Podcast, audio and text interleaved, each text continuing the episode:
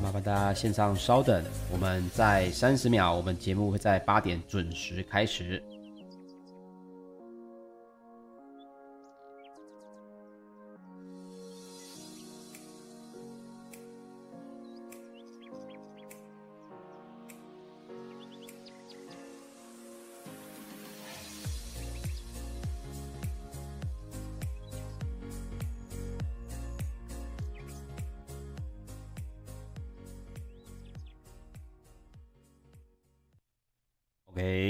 时间来到了早上的八点钟，欢迎收听早阿水理财播报，我是股市阿水，三十分钟让你了解全球最新的财经大事。那么今天呢，也是早阿水第一百六十二集的节目哦。哎呀，时间来到了礼拜五，终于明天大家可以来休假了一下哦。那我们来看一下，昨天呢，美股方面似乎有不小的变动，而且昨天晚上哦，各位你们的群组里面传的最多应该就是什么？哎。本土的疫情啊，似乎有这个突破性的感染。那么这件事情对于股市呢，又会有什么样的影响啊？我们今天一起来看一下最新的这些新闻哦。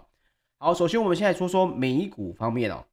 投资人呢，目前是把焦点哦移到即将要来公布的通膨数据，以及呢通膨会如何影响哦联准会在下个礼拜要来召开的货币政策会议。那么美国的四大指数呢，在九号啊是全面走跌的情况。这个情况呢，其实阿水之前就跟大家分享过，在股市来到高点的时候，一旦有一点点的风吹草动哦，大部分的人呢都会是属于风险风险趋利的，也就是说，他会害怕他没有跑得过够快，所以呢就会习惯性的在这个高点哦先出场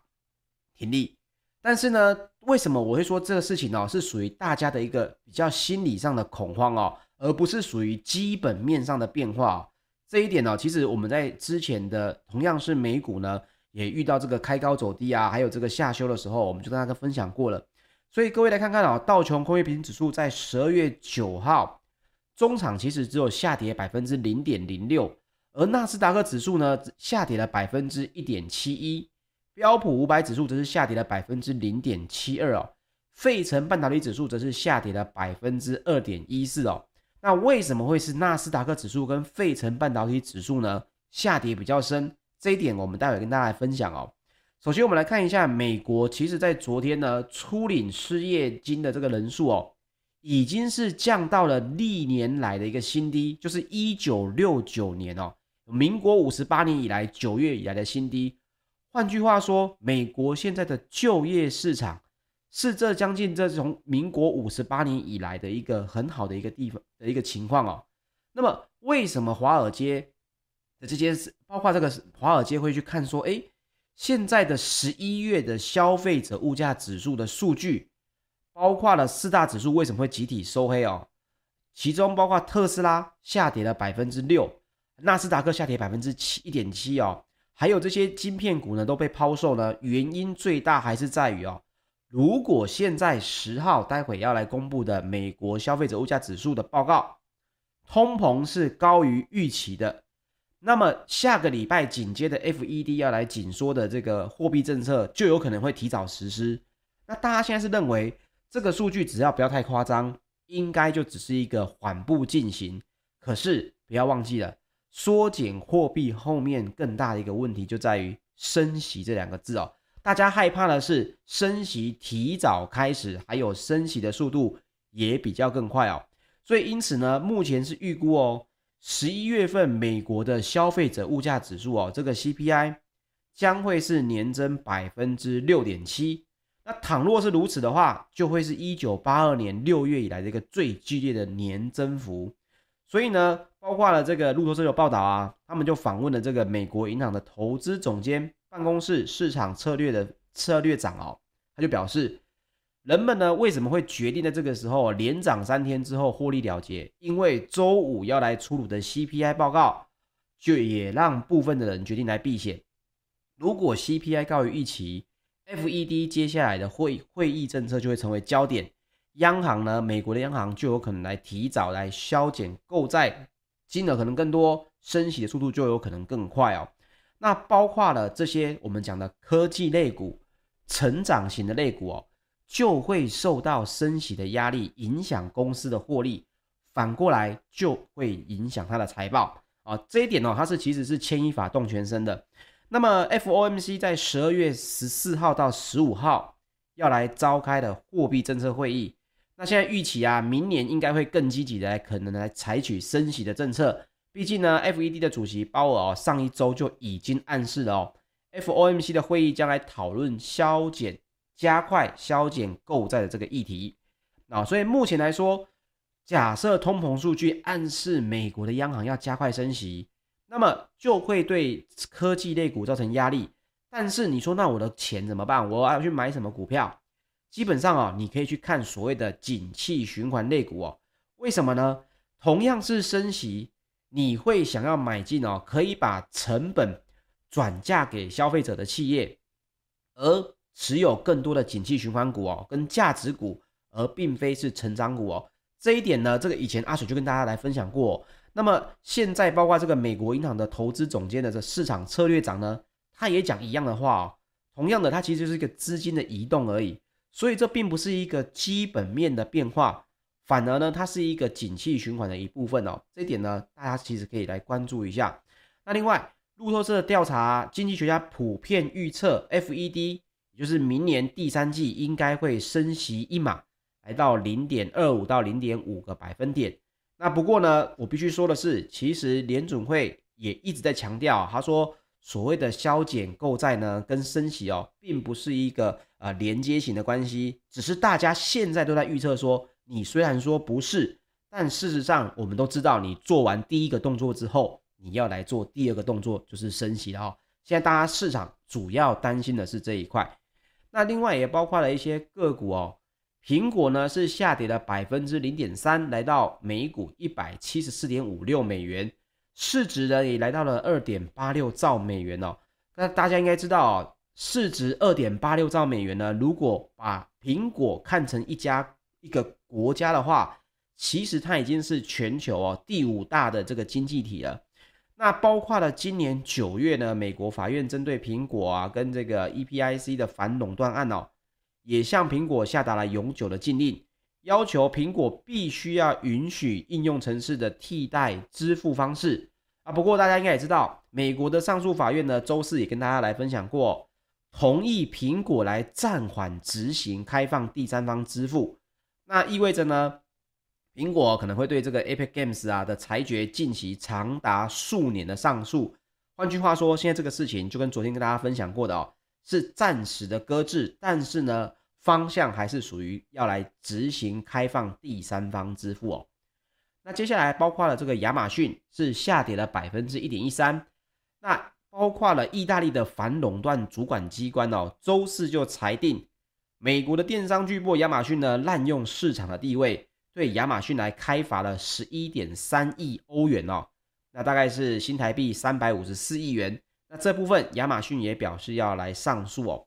那还有特斯拉开盘之后，它的股价啊，就是呈现这个溜滑梯式的下滑，收跌了百分之六点一哦。那原因就是两个啊，第一个，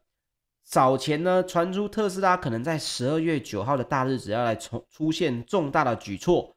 那外界原本猜测哦，你可能会来公布新产品或者来分拆特斯拉的股票，这个呢都对股价是有好的影响的。结果呢十二月九号过了哦，没有消息就是个坏消息，而且特斯拉是一个很明显的一个成长型的类股哦，所以大家对于这个包括升息的担忧呢，也会转移到特斯拉身上哦。这一点呢，就会抵消掉他们对于这个电动车未来发展，会认为他这家公司不是不好，而是现在美股这个价格呢，还是属于太高的情况哦。因为现在还是在每股一千块美金以上哦。这一点呢，也会让投资者呢想要在这个地方先行的啊，可能停利出场。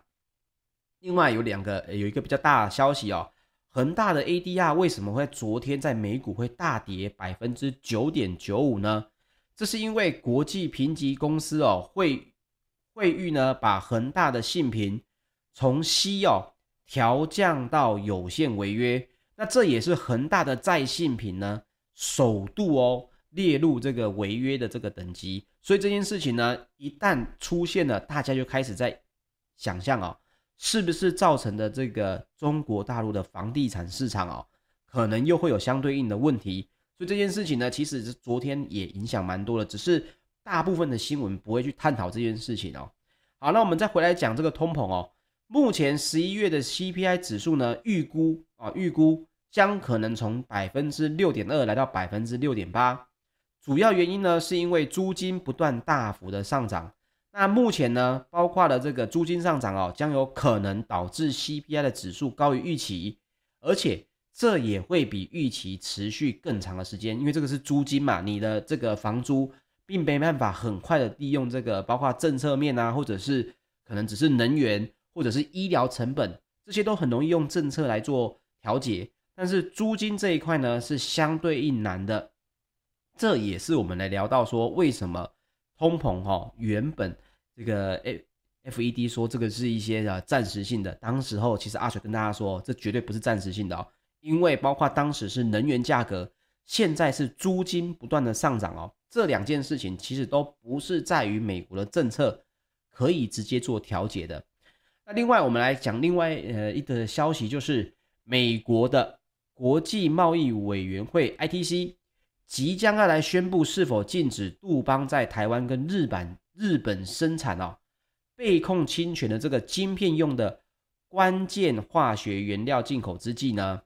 ，Intel 哦是极力的反对美国禁止该原料进口，听起来很复杂，对不对？简单来说哦，就是杜邦旗下的一个叫做罗蒙哈斯的公司，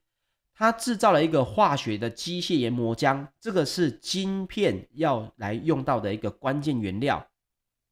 那么这件事情呢，主要哦是在台湾跟日本制造，那因为哦被控告哦，它侵害到美国 CMC 材料公司的智慧财产权，所以呢有可能会被因此禁止进入美国。换句话说，就是这个东西呢，目前呢美国的国际贸易委员会呢 ITC，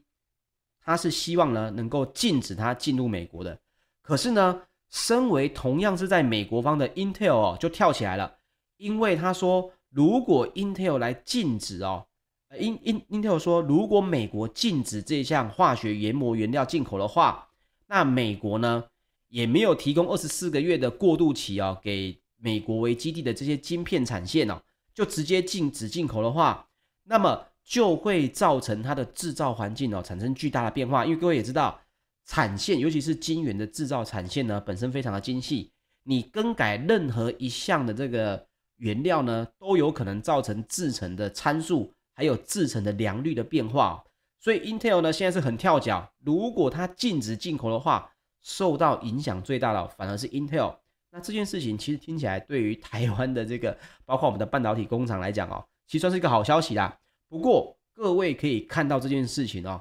从小处看大处是这些东西，包括 Intel，假设这一关过了，你觉得它会不会再把相对应的生产哦拉回到美国方？这件事情其实就是一直在跟大家来分享的哦，一定会接下来会越来越区域化，而且你会看到金元的这个战争哦，在明年绝对会更加的呃来的影响更大了。那包括了这个，我们还讲到企业的开支哦，目前呢也是在反弹的情况。那么云端的运算业者的需求呢也是很畅旺，包括了半导体大厂哦，这个波康、博通。预估呢，本季的营收将会超越华尔街的这个预期，并且呢，要砸下一百亿的美元来回购股票哦。那么盘后股价呢是大涨超过百分之六。那周四美股呢，正常来说哦，这个波波康呢是下跌了百分之零点八七。倘若了周五波康收在六百二十点一美元的话，以上哦将会改写历史的收盘新高。从这个新闻，各位可以看到哦。波康它是做什么的公司？它是硬体的晶片公司啊。可是现在根据市场观察，还有路透社的报道，分析师就指出哦，博通的晶片近期需求很强劲，原因之一呢，就是电信业者哦砸钱来布建五 G 科技，提高了无线业务的这个贡献。那么波康其实它大客户也很多啊，苹果跟三星。但是波康现在的股价创新高，却是因为什么呢？包括了。包括了这个后疫情时时代的这个混合工作制，有些人在家，有些人要上班，企业呢加速的转往云端，还有提到这些元宇宙的东西哦。最主要的受益就是数据中心跟伺服器的晶片的需求也提高，这呢也有利于博通哦。所以展望本季呢，博通本财年的这个第一季的第一季营收哦，有可能来到了七十六亿美元，将会超越市场预估的七十二点四亿美元。而且这里面也告诉我们大家一个很重要的一个关键讯息，连硬体大厂哦都在跨足所谓的这个软体业了。这件事情呢，也是接下来明年哦各位可以来关注的地方。好，接下来我们来说一说欧股方面。礼拜四呢，STOXX 六百指数哦是下跌了百分之零点零九四。那目前呢，包括了国际货币基金组织啊，他们就预估这个 Omicron 呢的变异株哦现身，可能会让全球经济额外付出五点三兆美元的代价，这也高于原本预估的损失哦十二点五兆美元，就是还要再多出多损失这么多。所以包括呢，目前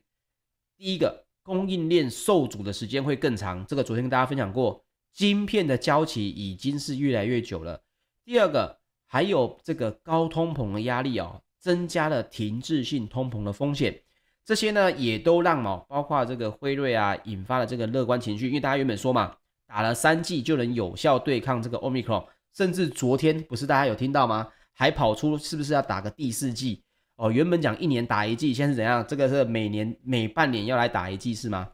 那包括了中国的两家房产商哦，都交到降频，也引发了市场对中国经济的担心。油价下跌之后呢，欧洲的油气股也下跌了百分之一点一左右。那接下来我们来跟大家分享一下石油方面哦。纽约商业交易所一月的原油期货在十二月九号是收盘下跌了百分之二。那么呢，也担忧了中国经济以及石油消费的影响哦。欧洲的 ICE 期货交易所的近月布兰特原油也下跌了百分之一点九，来到每桶七十四点四二美元。那么惠誉国际，我们刚好提到，它其实是下调了两家中国的房企，一家就是中国的恒大，另外一家就是这个佳兆业的评级。那目前看来哦，包括资深市场的这个分析师就说。这个消息可能会加剧对中国经济成长的担忧，也可能影响到最大的原油进口国中国大陆的进口意愿啊。这一点呢，对于石油来说也算是一个比较坏的一个消息。好，接下来我们来分享一下台股方面哦。首先呢，大家也知道，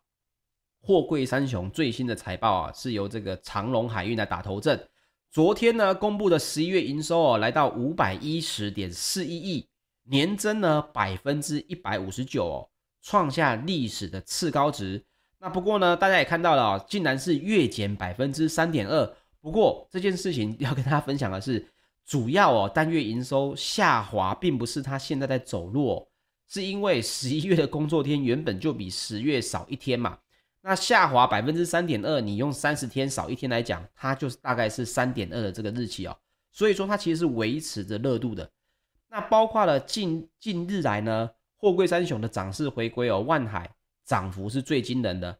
周四呢收涨百分之五以上，收盘创了波段新高，也站上了两百元的关卡。那么长隆跟阳明呢，则是少小涨大约百分之一哦。那不过这个相对应来讲，这货柜三雄的股价哦，都还是比较强一点。这一点呢，阿水跟大家分享过了。其实上礼拜你如果用这个法人筹码的话，其实就看到法人的动作了哦，这一点呢，我一直是觉得，如果你不想要每次都变成是法人在买，你去帮他抬轿的话，其实，在股价还没有动的时候，你看到资金流的变化哦，就可以来看看，诶，是不是最近又要来看这个有财报的话题啊，还是有什么新闻的话题？或许你的布局哦，会比法人呢，会跟着法人在一开始买的时候就已经进场。这一点对于投资来说，我个人认为也是很重要的哦。那昨天来讲，台股呢，主要外资是站在买方哦。看好的类股是哪几个呢？第一个，除了我们刚讲到的这个航运股之外，还有面板以及航空业股哦。也就是说呢，但基本上啊，外资是大笔的敲进这个面板双虎，还有航空双雄啊，这个长龙跟华航，一共加码了大概是二十二点六七亿。那同时呢，也卖出了联电六十五点九八亿哦，来到了十点二万张，把过去一个月以来的买超哦是全数吐回的情况。那目前来观察外资买超的对象，大部分是看好近来景气比较热络的族群，而且你可以看到哦，他投资的这些公司哦，都不是属于会被升息伤到的公司，包括了我们讲到的面板、航空跟海运哦，群创、友达、长隆航、华航跟长隆哦，它的张数都破万张，其他包括太阳能的国硕，还有我们在之前节目跟大家提到的哦，PC 大厂宏基哦，也列入了买超前十名。这个宏基并不是随便提的，这也是看到了法人的资金哦，偷偷在布局的。好，接下来我们再来分享一下光学镜头的大厂啊，玉晶光也积极的布局新技术的产品，而且要来持续的调整产能。根据昨天媒体的这个报道呢，他们在这个十二月九号，代子公司茂晶光电在厦门也公告了董事会要来通过厂房的整理改造跟增建案。预估呢，总增建的费用来到了二十点八四亿元。那么主要要来做什么呢？第一个哦，是因应高阶手机的镜头业务成长，还有车载以及 VR 虚拟实境跟 AR 扩增实境这个新技术的产品的量产来做准备。那该公司根据媒体的报道，部分的 AR 跟 VR 的新品最快就在二零二二年有机会来开始出货。还有包括了高阶的 7P 的镜头放量出货，玉晶光的二零二一年的营收，根据媒体的报道呢，初估营收可能会来小幅的成长，但是获利可能会低于二零二零年。目前呢，根据这个说法是每股盈余暂估是二十元左右。那如果来看明年的话，法人是预估啊，手机里面的高中高阶镜头订单如果相对稳定，供应链也状况也稍微改善的话。全年玉晶光的获利有望是恢复成长的状况，那这一点呢，大家可以来关注一下。诶，报新闻报了这么多，法人有没有买单哦？这一点各位来看看哦，就不会再变成是总是看新闻买股票了哦。看一下法人是不是真的有在买哦。然后这一点呢，也分享给大家。OK，以上呢就是今天的节目内容，谢谢大家的收听。那记得如果你要看重播的话，到 YouTube 搜寻股市阿水就可以了。我们下个礼拜一的早上八点再见喽！祝大家周末愉快，大家拜拜。